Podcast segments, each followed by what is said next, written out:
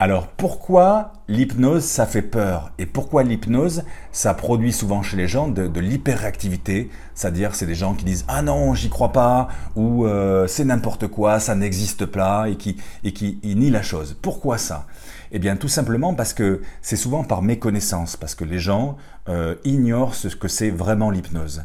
Et c'est bien dommage parce que notamment l'hypnose adaptée à la thérapie, l'hypnothérapie, eh ben, c'est une super thérapie brève qui est très efficace pour euh, trouver des solutions euh, sur les problématiques où seule la volonté ne suffit pas. Notamment pour arrêter de fumer par exemple, vous pouvez très bien avoir envie d'arrêter de fumer, vous n'avez pas suffisamment de volonté et l'hypnose va vous aider à faire ça très bien. Donc, dans cette courte vidéo, je vais tout vous expliquer sur l'hypnose et je vais notamment vous parler des trois types d'hypnose qui existent. Alors, le premier type d'hypnose qui existe, la plus connue parce que la plus médiatisée, celle qu'on voit à la télé en spectacle, c'est l'hypnose de spectacle. L'hypnose de spectacle, c'est très spectaculaire, c'est vrai, mais ça marche sur très peu de gens. Ça marche sur une personne sur dix. Donc statistiquement, ça ne marcherait pas sur vous. Et c'est sûr, ça marche pas sur moi parce que je suis hypnothérapeute, c'est-à-dire que je pratique l'hypnose depuis des années. Je suis allé voir Mesmer euh, en, spectacle. J'avais envie de monter sur scène et malheureusement, eh ben, euh, ça n'a pas fonctionné sur moi parce que si un gars me dit 1, 2, 3, tu dors, euh, j'ai pas envie de dormir concrètement. Et pourquoi ça ne fonctionne pas sur moi? Tout simplement, c'est parce que je suis moyennement réceptif. C'est-à-dire qu'il me faut du temps pour rentrer dans mon hypnose. La réceptivité, c'est le temps que l'on met à rentrer en hypnose. Des gens sont très réceptifs, 30% de la population est très réceptive, 30% euh, est moyennement réceptive, comme moi, et 30% est peu réceptive. C'est-à-dire qu'il leur faut beaucoup plus de temps pour entrer dans leur hypnose. Le problème avec l'hypnose de spectacle, c'est que c'est un peu dérangeant parce que l'hypnotiseur fait croire qu'il a un pouvoir sur les gens. Euh, et ça, ça fait très peur parce que personne n'a envie que quelqu'un ait du pouvoir sur nous. Mais en vrai, le gars, il n'a pas, il pas de pouvoir. Il, a, il maîtrise juste des techniques euh, hypnotiques puissantes.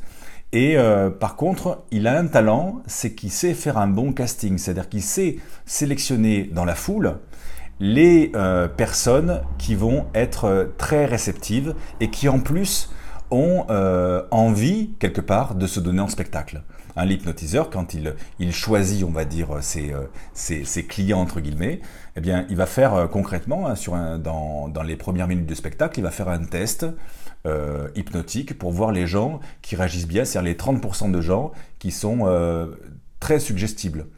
Et après, sur ces gens-là, eh ben, il va leur proposer de monter sur scène. Mais tout le monde ne va pas vouloir venir sur scène. Il y a des personnes qui euh, sont timides, il y a des personnes qui ne veulent pas se donner en spectacle devant leurs copines, etc. Donc, vont monter sur scène des gens qui sont très suggestibles et qui sont OK pour se donner en spectacle. Et puis après, sur scène, il va faire encore un troisième test pour voir les gens qui rentrent particulièrement dans cet état. Et finalement, au final, eh il va se retrouver avec un petit pourcentage de gens qui euh, sont des super clients pour faire le spectacle. Ça, c'est l'hypnose spectacle très spectaculaire, mais ça marche sur très peu de gens, sur une personne sur dix. Et puis il y a l'hypnose que l'on fait en cabinet pour la thérapie, qu'on appelle donc l'hypnothérapie, dans un cabinet comme celui-ci, et qui permet eh bien, de soulager un certain nombre de, de, pathologies, euh, de, de, problématiques, comme je vous le disais, où seule la volonté ne suffit pas. Et donc là, on fait appel à cette partie du cerveau qu'on appelle l'inconscient, pour trouver en vous des ressources eh bien, pour arrêter de fumer, euh, perdre du poids, etc. L'hypnothérapie, c'est beaucoup moins spectaculaire parce que vous n'allez pas faire la poule, mais ça marche à peu près sur tout le monde, hein. ça marche sur 95% des gens. Et le troisième type d'hypnose qui existe, c'est l'hypnose que l'on fait à l'hôpital. Alors à l'hôpital, on pratique l'hypnose pour euh, l'accompagnement euh, à l'accouchement, hein, pour la maternité, mais on pratique aussi l'hypnose de manière plus spectaculaire pour certaines opérations sur hypnose.